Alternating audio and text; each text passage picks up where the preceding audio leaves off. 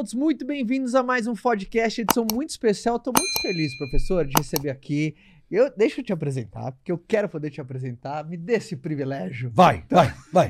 Com emoção, vai, amor. Com emoção. Ele que é sócio fundador uh, do Espaço Ética, professor, doutor, livre docente pela ECA da USP, né, da, da Universidade Paulista aqui de São Paulo, possui doutorado em Ciências da Comunicação, especialistas em, em Direito Constitucional e socio Sociologia mestre em ciência política pela Universidade de Paris. Ele é muito chique, eu sou fã desse cara. Uh, bacharel em jornalismo, filosofia, sociologia, palestrante, consultor de grandes empresas há anos. Para mim, uma das maiores é, referências no país. Esse cara inspira pra caramba. Toda vez que eu vejo um vídeo dele, eu recebi dois livros maravilhosos dele. É um cara que contagia, host do podcast Inédita Pamonha, que é uma delícia de ouvir, muito energético autor de mais de 30 obras, dentre elas A Vida que Vale a Pena Ser Vivida. Então, palmas maravilhosas para Clóvis de Barros Filho. Palmas para o Clovão que está aqui, o professor maravilhoso. Pessoal, antes de começar esse podcast super especial, eu tenho um recado muito importante para te dar. Está chegando o aniversário do Vence e o Vence está preparando um baita de um presente, uma coisa incrível que você não pode perder. Se você vem namorando vende, se você quer aprender a vender mais, faturar mais, ter mais cliente, expandir o seu negócio, aumentar o seu lucro, chegou a tua hora por isso eu só tô aqui para te falar que vai vir o aniversário do Ventes e pode crer que quem vai receber esse presente vai ser você. Então, entra no nosso site, entra na nossa lista de espera de interesse, porque você vai saber mais sobre o aniversário do Ventes, que vem algo bombástico, tá bom? E eu não poderia deixar a comunidade do podcast ficar fora dessa e perder esse baita de aniversário. Ou seja, teremos uma festa no aniversário do Ventes, que vem agora no começo de agosto, tá bom? Então, clica em algum lugar desse vídeo, entra lá, ventes.com e se cadastre na nossa lista de espera para você não perder esse presentaço que o Vence vai uh, oferecer para todo mundo. Agora, no mais, curta esse episódio que tá muito legal. Ótimo podcast a todos. Fui bem, professor? Tudo ótimo. Fui bem. Muito obrigado, muito obrigado pelo convite, pelo acolhimento, pela amabilidade, pela gentileza. Tudo isso tem um valor imenso. Estou às ordens aqui para bater papo. Que bom, professor. E primeiro, eu, eu quero que você saiba que sou teu fã. Eu gosto muito, principalmente do teu jeito de pensar, do teu jeito que nos faz refletir, pensar sobre o pensamento, trazer boas ideias, boas reflexões. E por onde eu queria começar a conduzir esse papo, uh, primeiro é para gente ah, navegar um pouco mais. Eu queria saber o teu ponto de vista uh, a partir da filosofia, desde a, da, enfim, lá dos tempos de Platão, sobre. As pessoas muito perguntam, né, da, do nosso podcast. Obviamente, a gente tem um cunho mais de negócio, empreendedorismo, vendas, mas volta e meia as pessoas pedem dicas pra gente sobre motivação e entendimento sobre motivação. Né? Como que, como que uh, você entende sobre motivação? O que, que realmente é motivação? Sabe, qual que é a diferença de uma da empolgação para motivação? O que, que a filosofia diz sobre motivação? Sabe, hoje essa palavra às vezes está tão batida, né? Às vezes essa palavra motivação. É. Eu acho uma parada incrível. Acho que é alguém sem um motivo para agir, a vida fica mais turva, a vida fica mais cinza. Só que tem muitos papos que às vezes as pessoas não conseguem descer em profundidade sobre motivação. Às vezes fica ali na superficialidade, daquele uhul e, e tal, mas eu sou um cara que eu acredito que energia alta, aprendizado alto, tá motivado faz melhor. Né? Então, como que você enxerga começar essa, esse papo sobre motivação assim? Olha, de fato é um, é um tema é, central né, para o mundo do trabalho e, e eu acredito muito que motivação, antes de mais nada, é, é uma sensação, né? é, um, é um afeto, como a gente diz. Né? Exato. É alguma coisa que você sente. Né? Motivação é da esfera do sentimento. Agora, é, Aí, é, aí temos que investigar, né? escrafunchar. A motivação é um sentimento bom. Sabe? Porque a, o ciúme é um sentimento ruim Exato. de sentir. Exato. A tristeza é ruim, a dor é ruim. Mas a motivação é bom. Então, Concordo. já temos dois elementos: sentimento e, e, bom. E o prazer. É, é, é. Agora, a motivação, justamente é, é um afeto primo do desejo, sabe? Sim. É, não há motivação sem algum desejo, né? Portanto, nesse sentido, a motivação ela é uma energia mobilizada em busca de alguma coisa. É, e por isso toda motivação é um afeto que envolve a atividade do espírito, envolve o pensamento.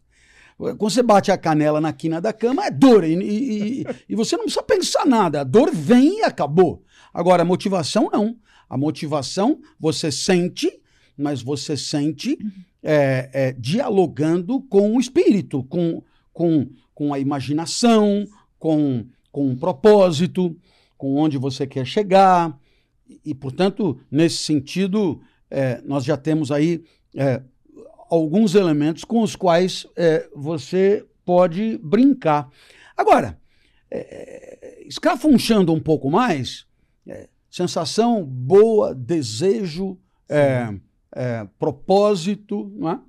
e a motivação ela tem um enquadramento de propósito que não é caótico, ele é ele é organizado, ele é ordenado, quer dizer, é, a motivação, ela é por alguma coisa que se insere numa lógica existencial. Como, por exemplo, o fulano está na escola e ele está motivado para passar de ano. Então, veja, há, um, há uma razão de ser para isso.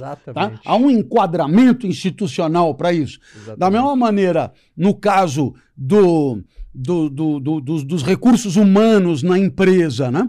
Então, é, há uma uma motivação para você ascender, ganhar um posto, é, é, ter o seu trabalho reconhecido a ponto de obter uma promoção, e isso também tem uma razão de ser.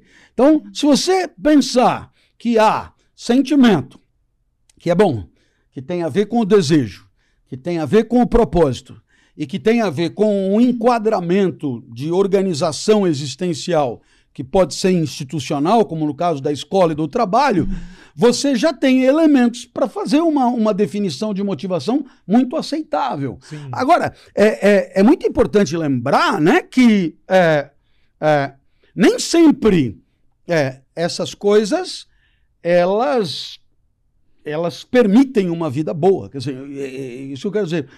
muitas vezes você fala de motivação e dá a impressão que você está carimbando o seguinte: se, quanto mais motivado for, mais feliz você será. E eu não me lembro de ter dito isso. Né? e, e por quê? Porque é, é, a motivação envolve desejo, o desejo envolve alguma falta. Então, nesse sentido, eu, eu me atrevo a dizer que a motivação, justamente, ela, ela não é prazerosa, porque ela é na falta e o prazer pressupõe encontro, atrito, presença, abraço, etc. A motivação é por alguma coisa que está por vir, a alcançar, a obter, a seduzir. Portanto, a motivação é da esfera da esperança, Uau. enquanto que o prazer é da esfera do encontro, tá certo? Então, realmente nós temos aí um, um, um, outro elemento, que é o elemento da esperança. Qual é o problema da esperança e de que maneira a esperança pode azedar a vida? Olha, intrigante. Né? Por quê? Porque, em primeiro lugar, a esperança, como todo desejo, é na falta. Uhum. Tá claro? Né? Tá é evidente. Eu não posso esperar que chova debaixo da chuva. É, é um contrassenso, é absurdo. Eu não posso é, esperar encontrar você estando com você. É na falta. Como quem espera o ônibus, é porque o ônibus não chegou.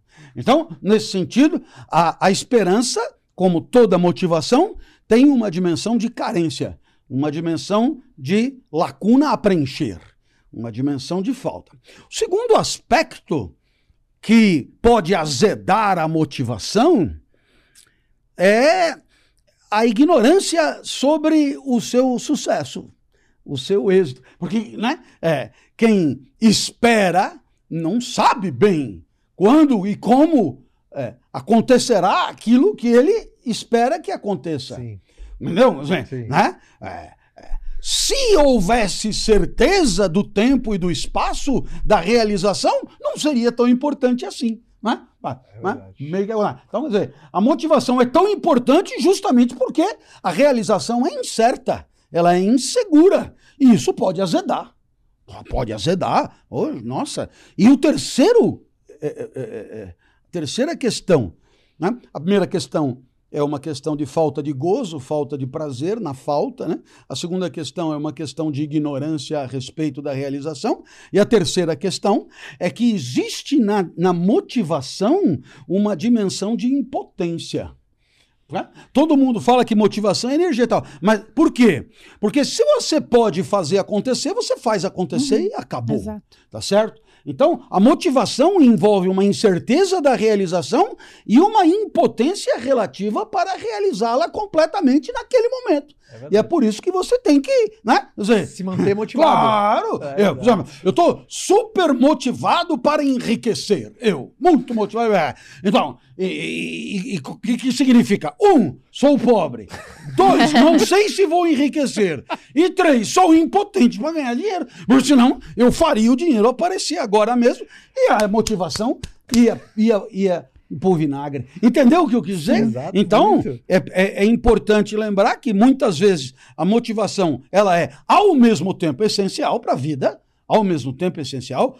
Ninguém transforma o mundo sem motivação, ninguém vai atrás sem motivação, ao mesmo tempo é essencial, mas ao mesmo tempo ela é, é, é ela vem de braços dados com elementos da vida que não são necessariamente elementos de plenitude. É? A, a, a, motivação está aquém da plenitude. Né? E é, e é por isso que, é, como quase tudo na vida, é um copo meio cheio. Né? Professor, veja se você concorda comigo. Eu observo muito nas pessoas, talvez, a falta de clareza do que as palavras significam. Eu, eu comecei a estudar sobre granularidade emocional. E aí eu vejo minha filha de 7 anos de idade, ela fala assim: Mamãe, eu tô muito ansiosa. Então ela repete um padrão que ela escuta. Eu falei, mas Bela, por que, que você tá ansiosa? Porque ansiedade é uma coisa. Estar animada é uma coisa completamente diferente. Então eu já comecei a ensinar para ela, falei assim, filha, você não está ansiosa, você está animada. São coisas completamente diferentes. E eu vejo que a motivação é a mesma coisa. Talvez a expectativa das pessoas é de que a motivação é um estado de euforia. Então, ai, eu não, não sei se eu tô motivado. E acho que as pessoas esperam que todo dia ela tem que estar tá num, num êxtase, num ápice de energia louca. Sendo que eu vejo a motivação como algo muito mais linear, uma energia muito mais linear que aquela continuidade do desejo. É, né? A longo prazo, né? E aí talvez hum. isso também seja uma grande confusão das pessoas que elas acham, ah, eu não tô motivado. Cara, mas o que, que você acha que, que é a motivação? Ah, como é que você encontra motivação todos os dias para fazer a mesma coisa? Não significa que eu acordo pulando da cama, com a energia transbordando. Só significa que eu mantenho aquele desejo ativo o tempo inteiro, né? É, exato. No final das contas, você entendeu a medula da questão da motivação, que é o desejo. Né? Hum. É, e nesse sentido, nós poderíamos dizer que.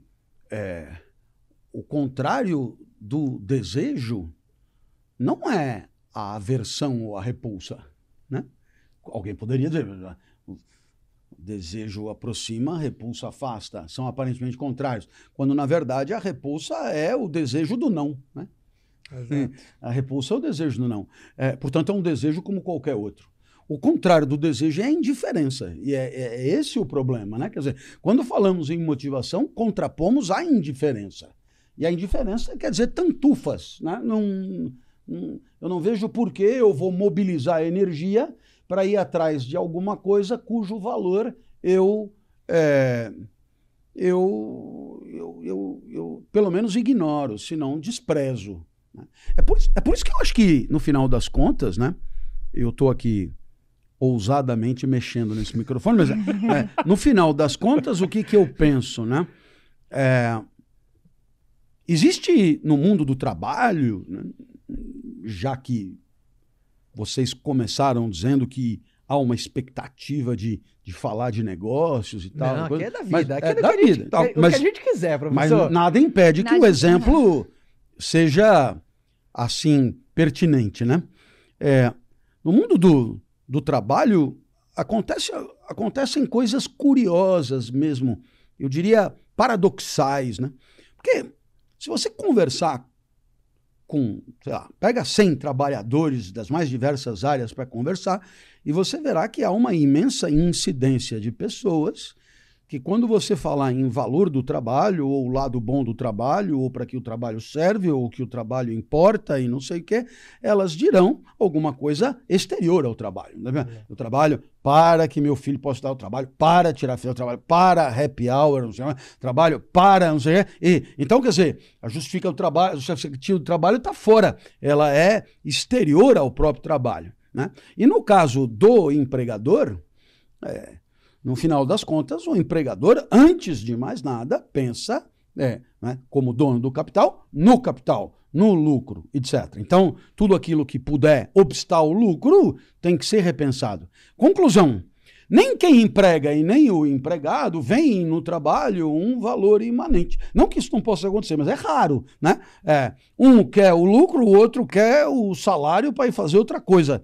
Então, é, é, quando a gente fala em motivação, eu acho que o grande papel de um CEO é a gestão do desejo alheio, né? É, é, porque o CEO, ele trabalha com o desejo. É, é, é, eu, eu, vamos fazer uma analogia com o capataz da fazenda, né? Sou o dono da fazenda, né? E moro em Paris. Né? E eu contrato o cara para tornar a fazenda rentável. Ele é o CEO da fazenda ou sim, o antigo sim. capataz.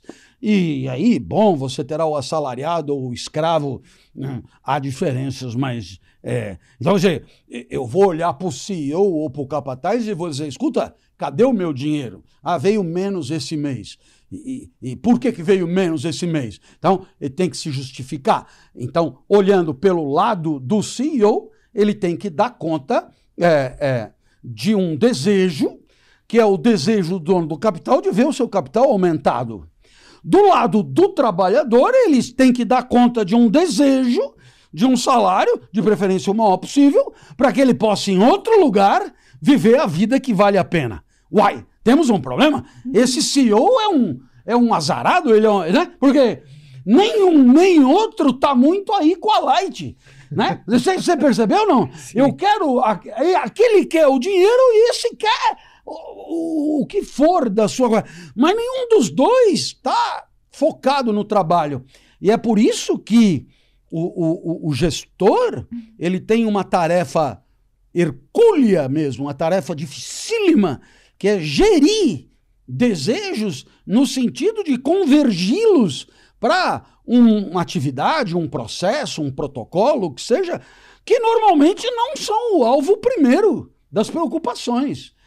Da, daí a imensa dificuldade e, e, sabedoria desse trabalho, a gestão do desejo, ou, se você preferir, a gestão da motivação. Né? Dizer, é, é, eu, eu, não é incomum que as pessoas me digam, pô, você, quando trabalha, o que é encantador no seu trabalho não é propriamente o que você diz e tal, embora, enfim, alguma coisa se aproveite. É, o que é encantador no seu trabalho é como você diz, né? Como você se manifesta, como, como você vai é, ganhando energia à medida que vai falando, explicando e tal coisa. Isso é então, é verdade, professor. Né? Então, a, aqui há, um, aqui há um, um, uma luz acesa. Uma, da onde luz, vem? Da, da onde vem. Isso é. Por quê? Eu não estou aqui em nome de ganhos exteriores aqui. Muito bom. Você percebeu? Muito bom. Né? Alguém poderia dizer assim: ô, oh, vai lá. Quem assiste lá não é necessariamente quem te segue. Então, diz lá que você tem isso, tem aquilo, sei lá, e você traz para nós o, o, os caras deles e não sei o que e tal. Então eu tô aqui, sei por que estou aqui, dizendo alguma coisa para preencher o tempo, para no final dizer, ô, oh, me segue lá no Insta e não sei o que. Ah, então, não. Não, porque não precisaria fazer tanta força. Né? Então, a graça está em gostar de estar aqui por estar aqui. Ou seja, gostar do trabalho pelo trabalho gostar do processo pelo processo, gostar, né? E aí, e aí eu vejo é, é, a questão da motivação de maneira muito particularmente é, inspiradora e complexa, né? porque é, vamos parar para pensar. Se você entender a moda de Platão, foi você que me autorizou, hein? Você falou. Se você entender o desejo, a moda de Platão como é. sendo a busca do que falta, então a motivação é isso, é você ir atrás do que falta, é o tipo do cara, né?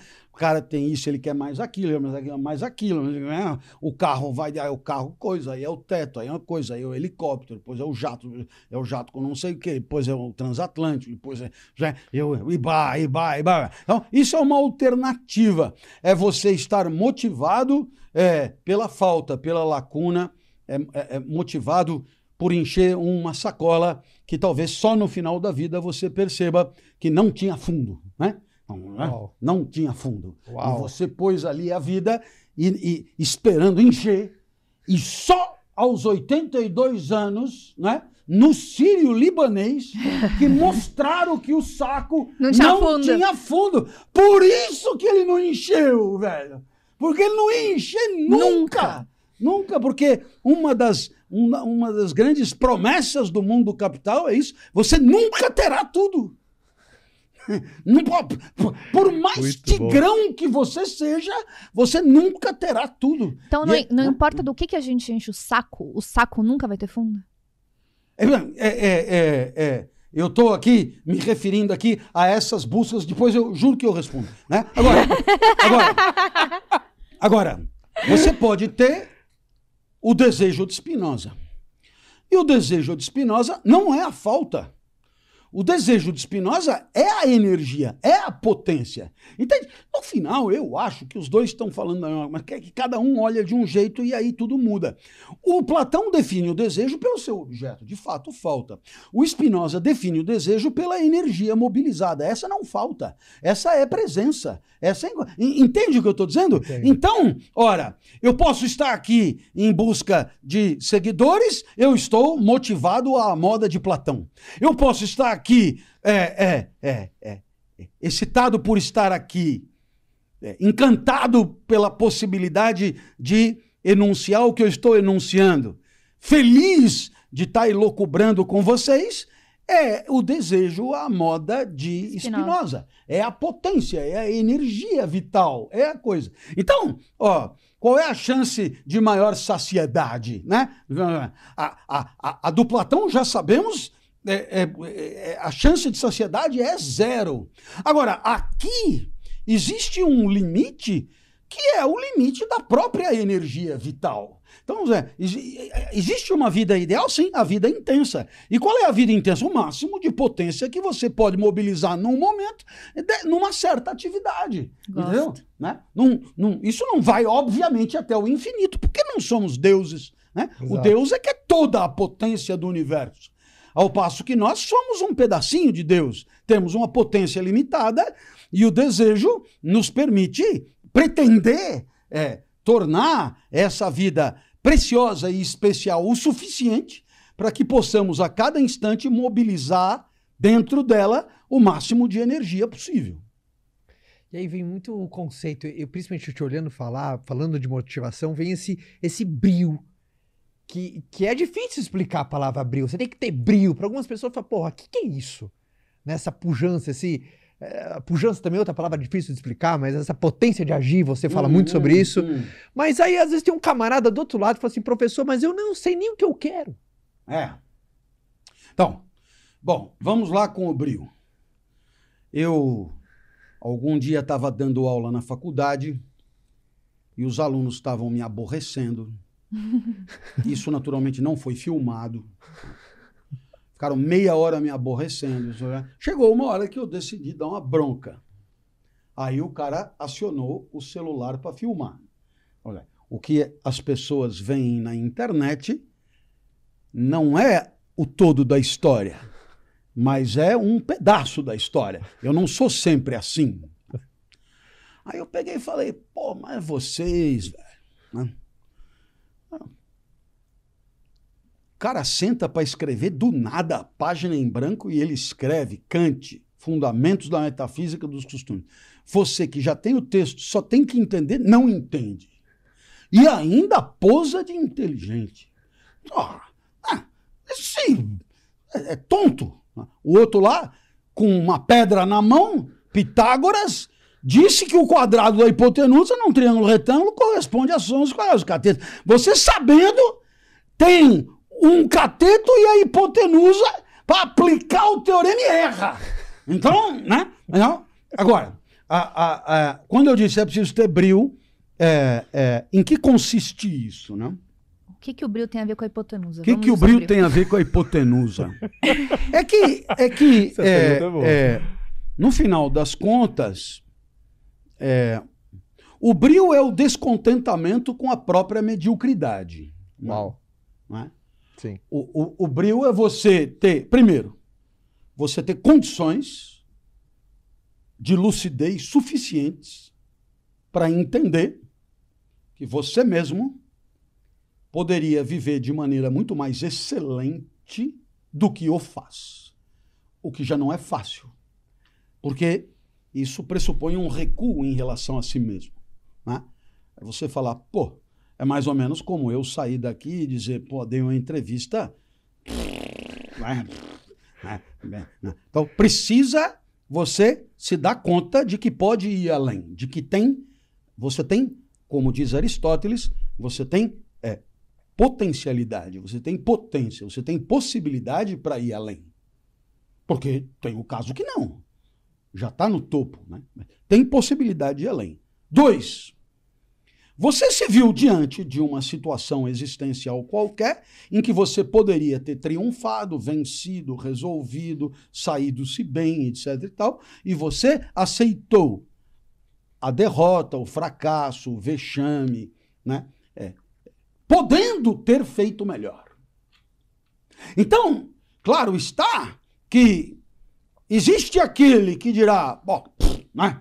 É, lixe-se, e existe aquele que dirá, porque o brilho é sempre uma questão de olhar no espelho, né? É verdade. E dirá, oh! Porra, você, é, que mais está faltando, né?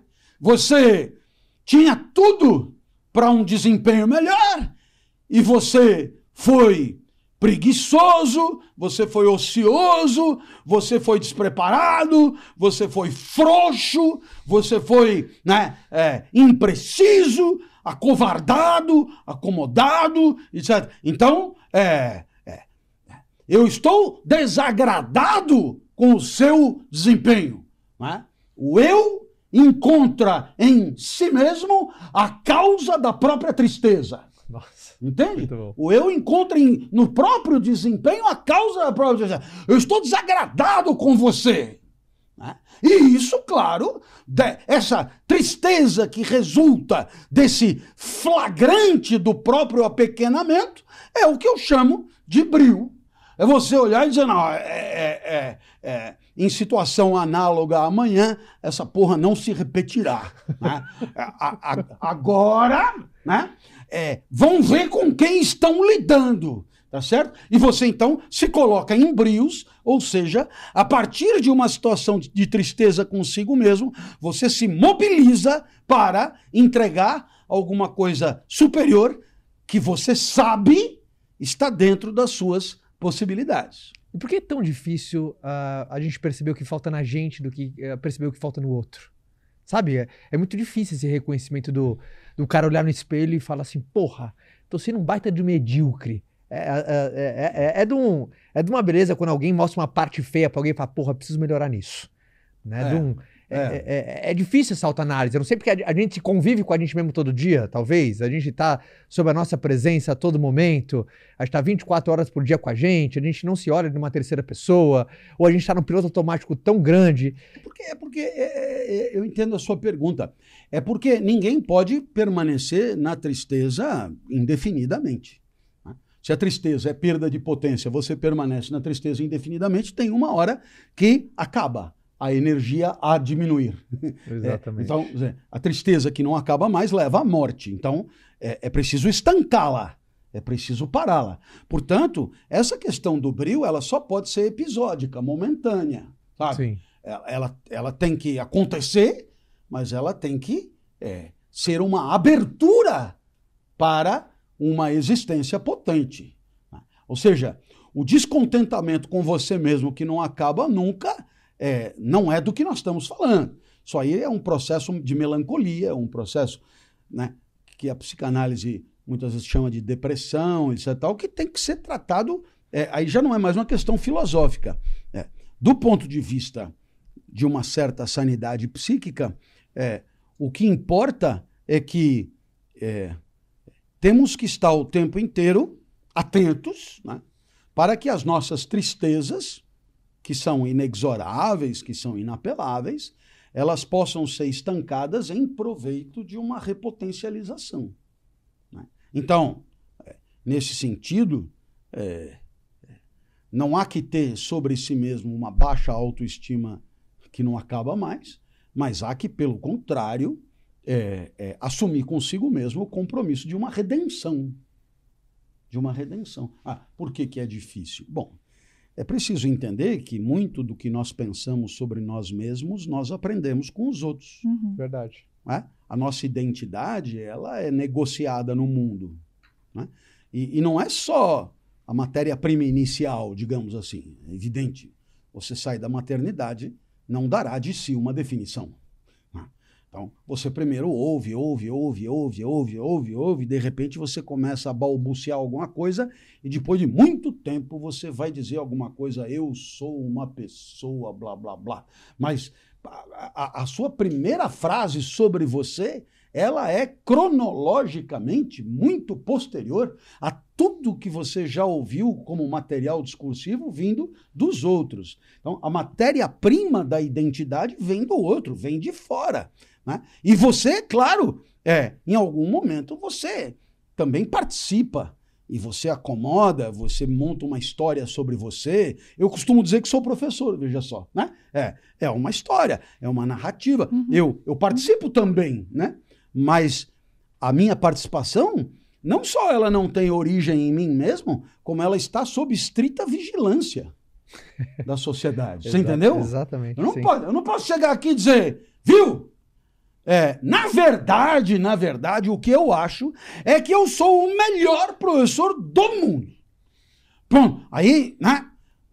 Você tá, olha, blá, blá, viu? Depois assim, olha, é, pega mal, não, não, não, repita isso, baixa a bola, porque, primeiro, é, é, é, né? não é o que se espera que você diga sobre você, segundo, não tem como medir os professores sobre qual que é o melhor do mundo, não sei o quê. Então, o que você falou é um negócio meio grosseiro, meio, né? né? É, adote outra estratégia e pau a pau. Então, veja, é, é a, a, negociação sobre a definição do eu é uma negociação renhida, é uma negociação o tempo inteiro. E muitas vezes a gente baixa a bola já para contentar sensores cuja, cu, cu, cujo senso sabemos que estão ali ativos. Né? Então, é, a, aí a gente pega e tem é, um entendimento sobre si mesmo, que não é cínico, é, que é verdadeiro, é o que a gente entende mesmo Exato. sobre si mesmo.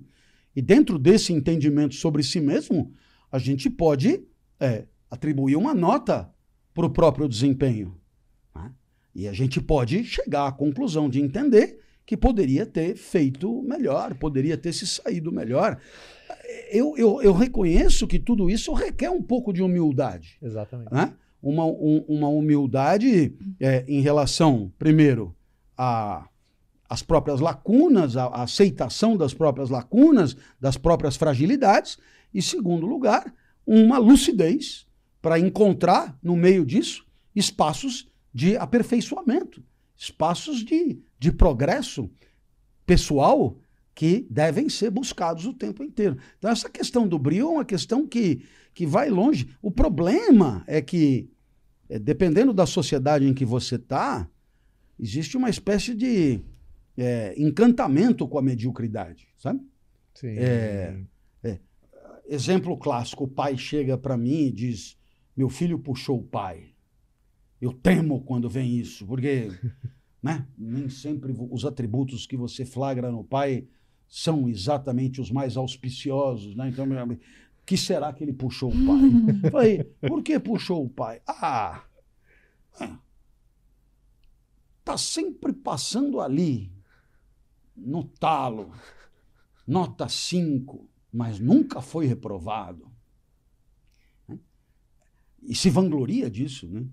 É, enquanto o vizinho estuda o final de semana inteiro e tira 10, meu filho se diverte o final de semana inteiro, tira 5 e está aprovado junto. Né? Ó. Então aí você tem um problema. Né? Porque, porque aquela, aquela, aquele jovem, aquela criança encontra no seio da família um incentivo para ficar aquém das suas possibilidades. Muito bom. E ainda com o prêmio de parecer com o pai. O que, dependendo da visão que se tem do pai. Ou parecer ser é esperto. Ótimo. É um prêmio de parecer ser esperto. Você está vendo? Parabéns. Se divertiu e ainda passou. Passou. Né? Então, veja, você tem aqui todo. Veja quantas pessoas participam disso. Os educadores, os diretores da escola, os professores, os critérios de avaliação, os pais, a própria criança, né? os outros colegas. Muita gente participa. É a quadrilha da mediocridade. Isso, né? onde todo mundo, né? Porra, é, o cara é gente fina. Né? Ah, por quê? Porque o, o cara do 10, o cara da nota 10, ele é dramaticamente solitário, né? Ele é provavelmente vítima de bullying, ele é vítima de, de uma advertência social permanente, né? Você é um CDF, você é um porra, você não se diverte, você é um. É um né? O sujeito que busca a excelência, ele não conta com o aplauso da sociedade, pelo menos não no começo. É, é, é preciso chegar a ser um virtuoso numa determinada área para começar a ser aplaudido. Mas até então, né, o que há é a apologia da nota 5. Né? Tanto, tanto que que, se não fosse assim, a instituição não daria para nota 5 e para nota 10 o mesmo tratamento.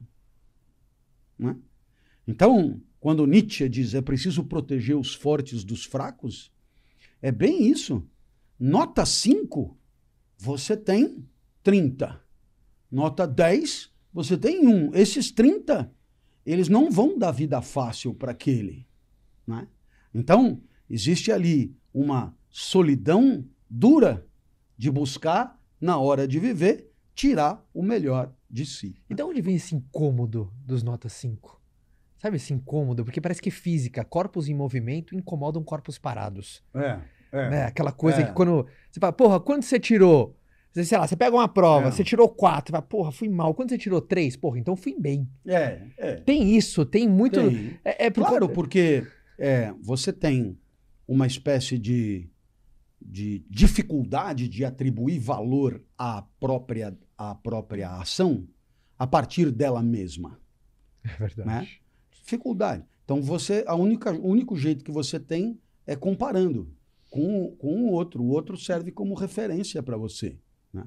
Então, a partir do momento que você não consegue avaliar o seu desempenho em função das suas potencialidades, não resta outra senão dizer: olha, eu tirei cinco, mas a maioria tirou três. E, e o que é mais interessante é uma conversa que funciona em casa. Né? É Sim. mais ou menos assim. Olha, é o álibi da mediocridade. É, é, é, Teve gente que foi pior. Então, então tá, né? Então ok e tal. Né? Então, é, é, sei lá, são tantos os exemplos que a gente poderia dar, né? Mas a, a, por exemplo, semana passada saiu o ranking das universidades, né? A USP ranking... ficou a melhor do Brasil, não foi? Hã? Ficou a melhor da América Latina, a USP, não ficou? Não tá foi, é. Tá vendo só? Professor, qual foi o melhor? Uh, eu queria melhor... fazer uma pergunta, posso? É, ah, tá bom, vai. Meu eu Deus! Sou... Tá bem, eu tô muito... não, mas eu só queria terminar dizendo o seguinte. É possível ver a USP como a melhor da América Latina. É possível. Foi assim que foi anunciado. Sim, foi assim que foi anunciado. É possível ver como estando entre as 100 melhores do mundo, e... mas é possível também entender que tem 84 na frente, né? Por que, que ninguém disse isso? É verdade. Porque quando o Brasil fica em quarto na Copa do Mundo de futebol, catástrofe. cai o mundo, catástrofe. Agora, 85 da melhor universidade a gente celebra. Pô, mas isso é vocação para estábulo, né?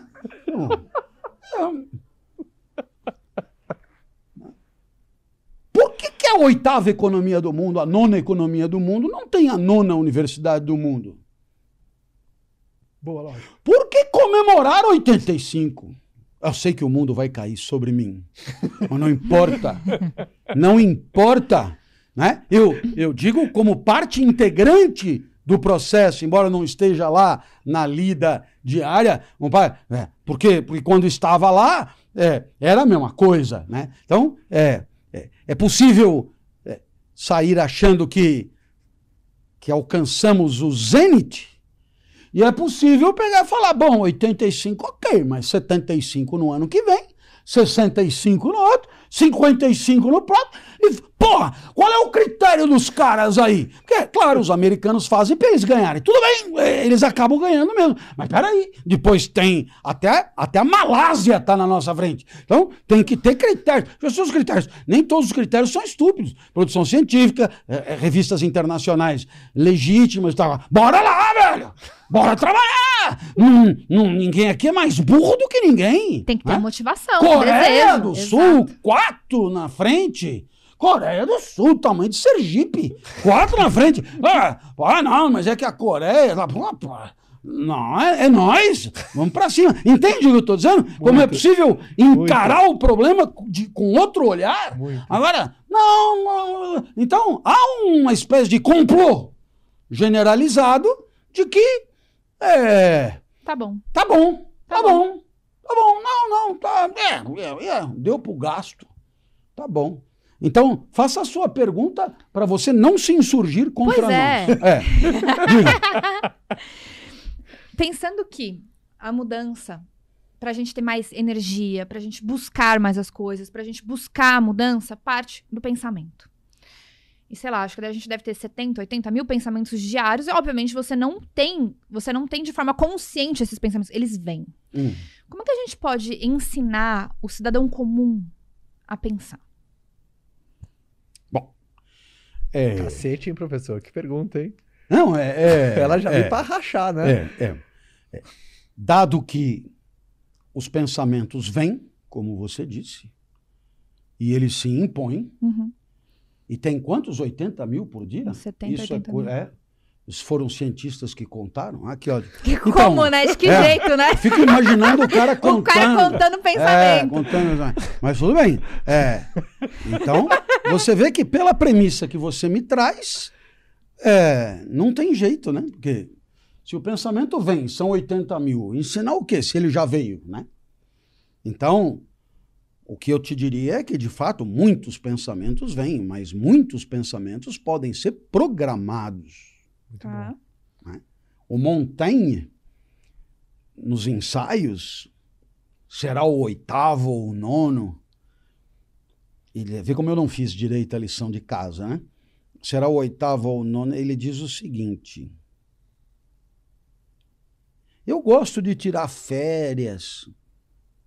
Eu gosto de ir à praia. Montaigne é um filósofo que não, não, não, não faz questão nenhuma de parecer filósofo, entendeu? Sim. Ele não precisa encebar. Ele, ele conta como se estivesse assim, né? Jantando. Não, os ensaios são maravilhosos, né? Eu gosto de ir à praia.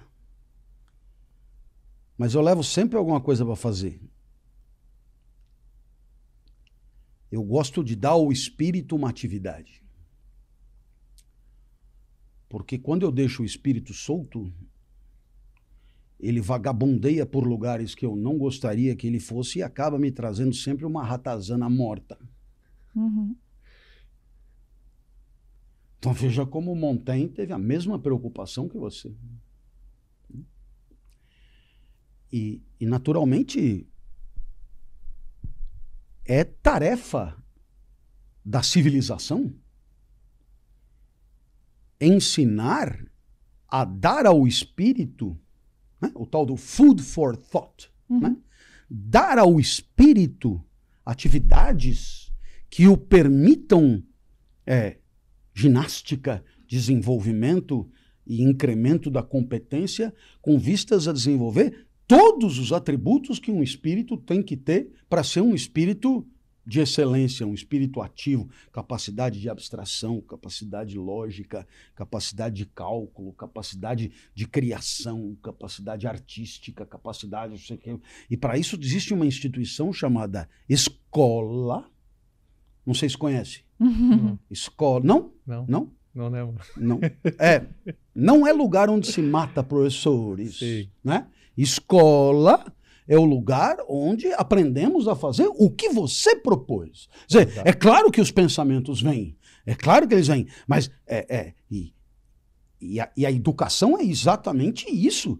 Ela é uma tentativa de, é, de lidar com esse fluxo de maneira que nos seja conveniente, Muito de bom. maneira que nos seja adequada, de maneira que nos seja é, promissora, enriquecedora e assim por diante. Então, veja, você falou que os pensamentos vêm, mas desde que eu me sentei aqui, eu estou respondendo as perguntas de vocês. Uhum.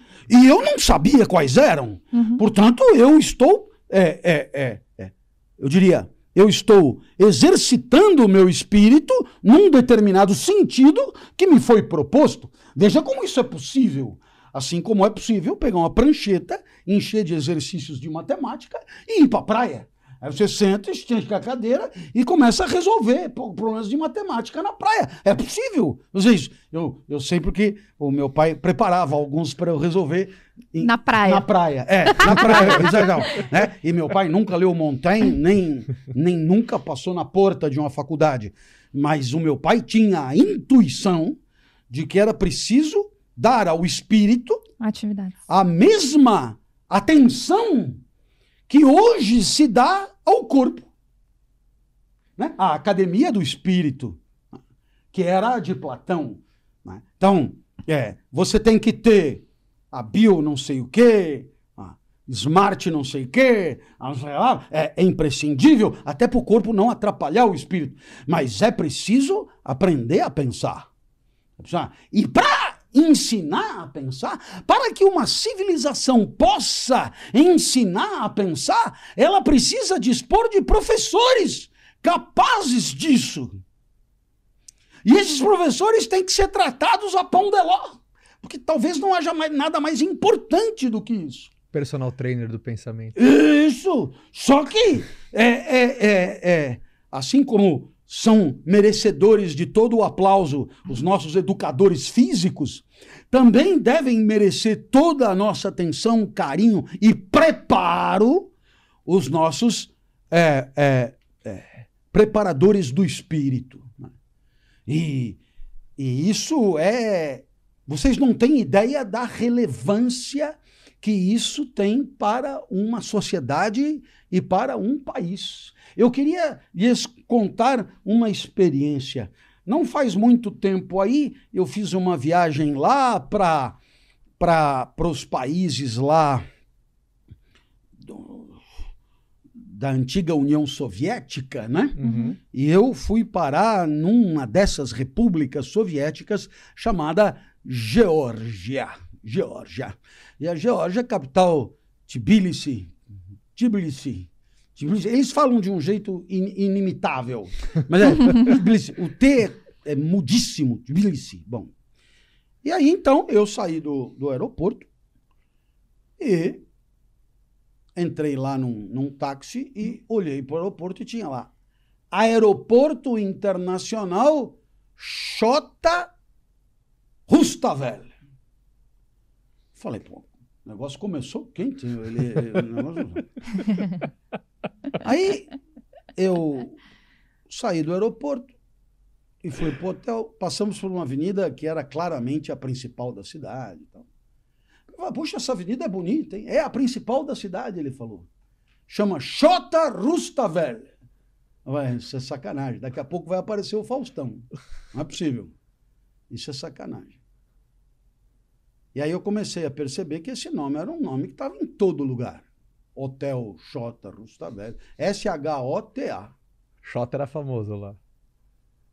Aí, claro, a grande vantagem é que hoje você não precisa falar com ninguém. Né? Acionei a, O, o, pai, do- o- o pai dos burros, eu botei lá, Xota.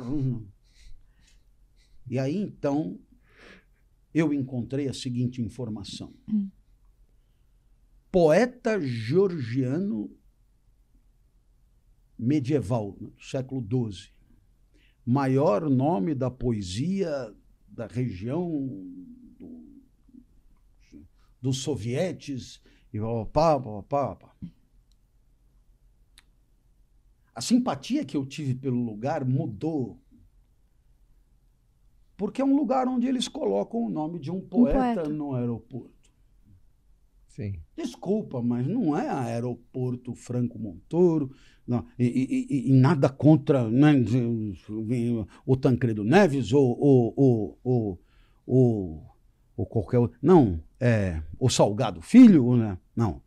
É aeroporto Machado de Assis, aeroporto Carlos Drummond de Andrade, aqui em São Paulo, aeroporto Mário de Andrade, lá no sul, sei lá, é, Érico Veríssimo, ou, ou então, é, veja, é, é, é tudo uma questão de, de você reverenciar os seus heróis, e isso pressupõe valores arraigados, profundos, né?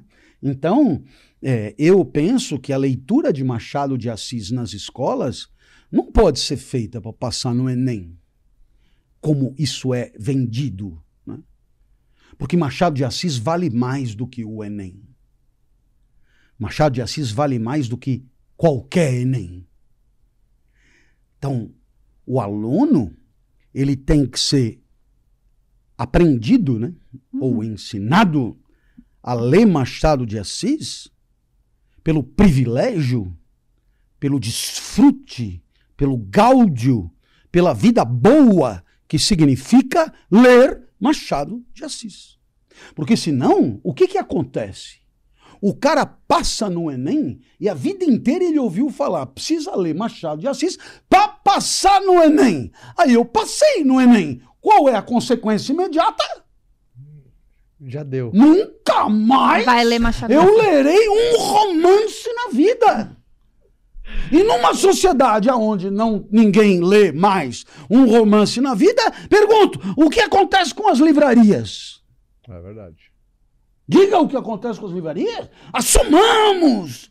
Assumamos o que é numa cidade como São Paulo, gigantesca, capital pungente, um arranha-céu a cada esquina, um uau, uau, uau, e os nossos ícones, livreiros, Passando sufoco. constra- passando sufoco é uma, é uma maneira elegante de você pôr o problema, né? E o que acontecerá com os editores? O que acontecerá com todo mundo da cultura? Afinal de contas, era para passar no Enem. Já passei, Muito bom. já passei. né? Então, é, há aqui todo um trabalho, ainda respondendo a tua pergunta, né? Onde a relação com o aprendizado, com o estudo e com o conhecimento tem que ser ap- é, é, apresentada e, e discutida é, segundo outros parâmetros muito diferentes. E eu queria dizer uma coisa a quem nos ouve, né? É, não precisa nada ser do jeito do que é, do jeito que é. Entende? No mundo da, da natureza tem que ser do jeito que é. O vento venta e venta do único jeito que poderia ventar. E, e assim é na natureza sempre. Mas no nosso caso não é assim. No nosso caso não é assim.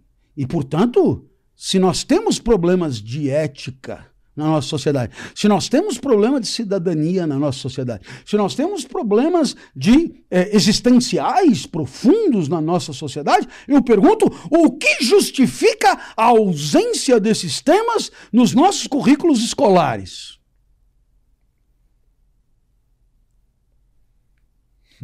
Não que não tenhamos que aprender que log de A na base B é igual a X e, portanto, B elevado a X é igual a A. Não que não tenhamos que saber que seno quadrado de teta mais cosseno quadrado de teta é igual a 1, ou, os- ou o, que, o que mais você imaginar, para que serve uma mitocôndria e tal. é. Não, não é isso. Mas é evidente que nós temos um problema é, é, absolutamente sério a resolver, ou vários, e, e não dá para continuar reproduzindo o que sempre foi. Às vezes as transformações são cosméticas, elas são de superfície, uhum. elas são epidérmicas, mas quando você vai ver, você percebe que na verdade muito pouca coisa mudou. É verdade. No mundo da escola, enquanto que no mundo fora da escola, simplesmente nada permaneceu, nada é ficou no lugar. Então, a, aqui eu acho que concluí a sua de maneira a exaurir a sua Muito paciência, é, é, respondi aí a, a sua pergunta. Não, Diga. Brilhante. Eu acho que uh, é uma pergunta que eu tô curioso. Hum. Uh, e eu acho que é uma pergunta que casa com a nossa pergunta final. Hum. Qual foi a, me a, a melhor definição de sucesso que o senhor já leu? Ou, pelo menos, às vezes você pegou um pouquinho de alguém com um pouquinho de alguém, colocou, você pegou um A, juntou com um B e colocou a tua experiência de vida como um C. Mas qual você acha que é a melhor definição de sucesso na visão do Clóvis, assim? Definição de sucesso hoje. Porque hoje é algo tão, é, tão falado, a busca. Eu acredito que é algo tão particular, mas qual que é a tua definição de sucesso? É. Você sabe que a, a palavra sucesso é uma palavra interessante, né? Porque Tem um verbo para ela, né? Que é o verbo suceder, né? É verdade. É, é o particípio passado abundante. Tipo, é, sei lá. Agora me fugiram os particípios passados abundantes, mas é, é sucedido ou sucesso. Né? Em espanhol, então, é usado tranquilamente. Né? O que, que foi que aconteceu? Né? Usa-se a palavra sucesso, sucesso, como acontecimento. Sim. Como acontecimento. E, eu me atreveria a dizer que uma coisa é a reflexão sobre o sucesso, que é de ordem sociológica, cada sociedade tem a sua e cada época a história, da história tem a sua, que é um entendimento cultural, né? é, do que deve acontecer numa vida para que ela tenha tido valor. Sim. E aí, você sabe que isso existe mesmo. É, né? Quando é, uma, uma mãe conversa com outra mãe sobre o namorado ou namorada do filho ou da filha, atribui um valor. Sim. Né? Sim.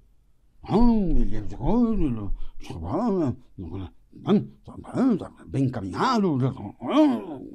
Veja, são critérios que são usados e que têm chancela social. Pode apostar, não vai falar. Ah, e que tal o, o, o, o genro, né? Ah, um menino ótimo, adora pamonha, é, tem três calos no pé esquerdo e tal coisa, é, né? Não é, não é por aí. Existe uma tabela a ticar, né? Uma tabela a ticar. Então, isso é uma coisa. Mas tem outra coisa, que é a, a, a vida boa para além, para além disso tudo. Não que isso não incida na vida, mas não esgota a vida. Oh. Não enche o saco, né? Não é? Uhum. Então, veja. No meu caso, né? É, eu nunca fui outra coisa na vida senão professor. Então, não sei se você já se deu conta, mas não é exatamente com quem você gostaria de casar. Né? É, por quê? Porque o professor, se não apanhar muito na sala de aula, é porque negocia com os alunos alguma aprovação, algum negócio tal, né? Leva na mãe, porque ninguém garante, a sociedade não chancela. Se o professor for educar, o pai vai em socorro do filho, o professor é refém. Se for escola privada, então é refém das mensalidade, se for pública, né, é, é, refém de um desprestígio, de uma ilegitimidade, de uma coisa, onde a escola chegou num ponto muito muito ruim né? É, é, nesse entendimento coletivo. Então, é, eu sempre fui professor. Agora, não há aí um sucesso existencial porque a profissão é ilegítima, mas há vida boa. Né? E por que há vida boa? Porque eu consigo viver de acordo com o que eu sou. Hum? Uhum. Sim. Então, é, é, é, Sócrates acreditava muito nisso. Né? É, ele acreditava que nós somos alguma coisa. E ele chamava isso do nosso daimon, daimon interior. Nós somos alguma coisa, né? Somos mesmo, somos. Né? Então, você tem meio que dois caminhos na vida. Ou você vive de acordo com o que você é, ou você vive de acordo com outra coisa. Tipo o que os outros querem que você seja. Então, existe a chance de você, na hora de viver, viver de acordo com quem você é. E esse sou eu. Eu sou um explicador e explico. Porque poderia não ser. Foram muitas as propostas. Eu, eu, estudei direito, eu estudei jornalismo, né? foram muitas as tentações, foram muitas coisas. Eu poderia ser professor e ter vivido como juiz. Como, como muitos dos meus colegas são juízes de profissão. Poderia ter ser professor e ter vivido como promotor ser professor e ter vivido como advogado ou como jornalista. Não, eu sou professor e tenho a sorte de ter vivido como professor. Um explicador que explica. E isso é um privilégio. Sim. Que requereu coragem em algum momento. Não?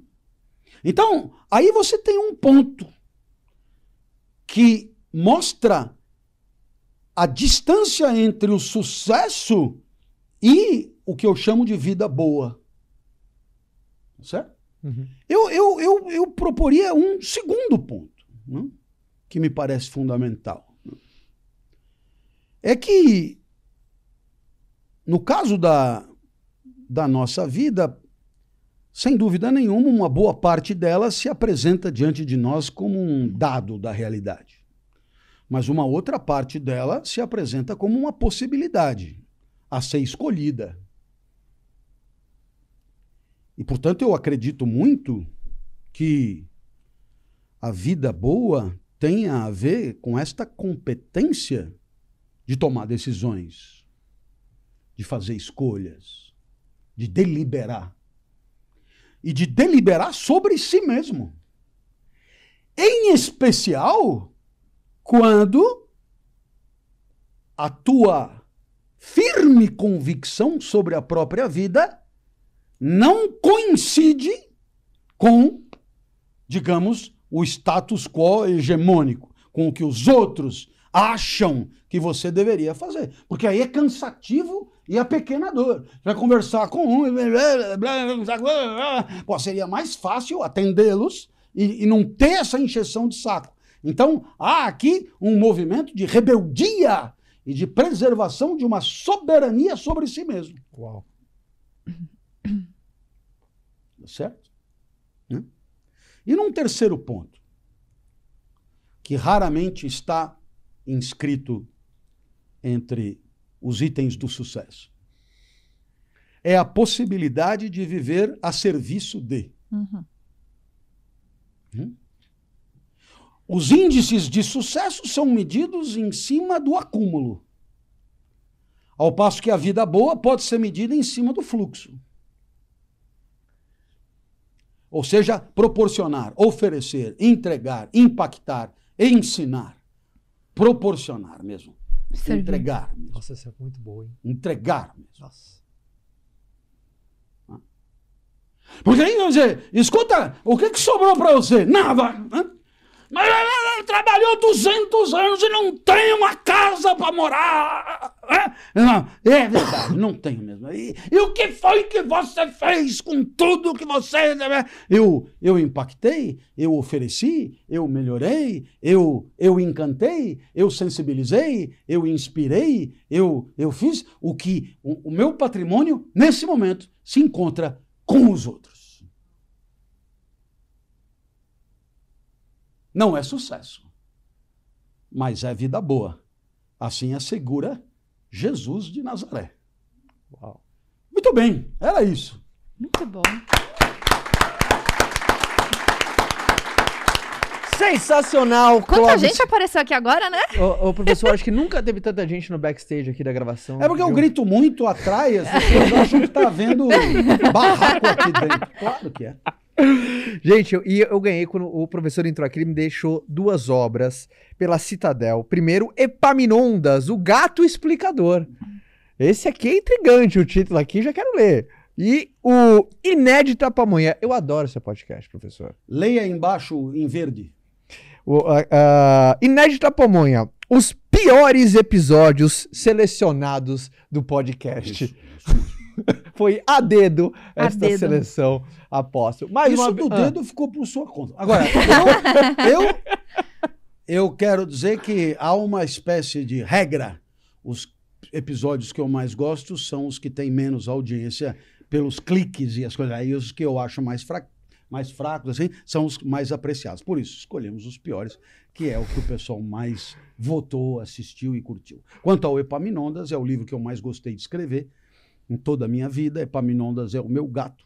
E eu tenho uma firme convicção de que o meu gato ele é dotado de uma sabedoria existencial tamanha que ele só não zomba mais de mim por desdém. Assim, ele, eu não mereço nem a zombaria dele. Como que você chama ele assim? Ah, você quer chamar ele fofinho, assim? Ah, vem, Epaminondas, vem aqui, como Isso, fala? É? é.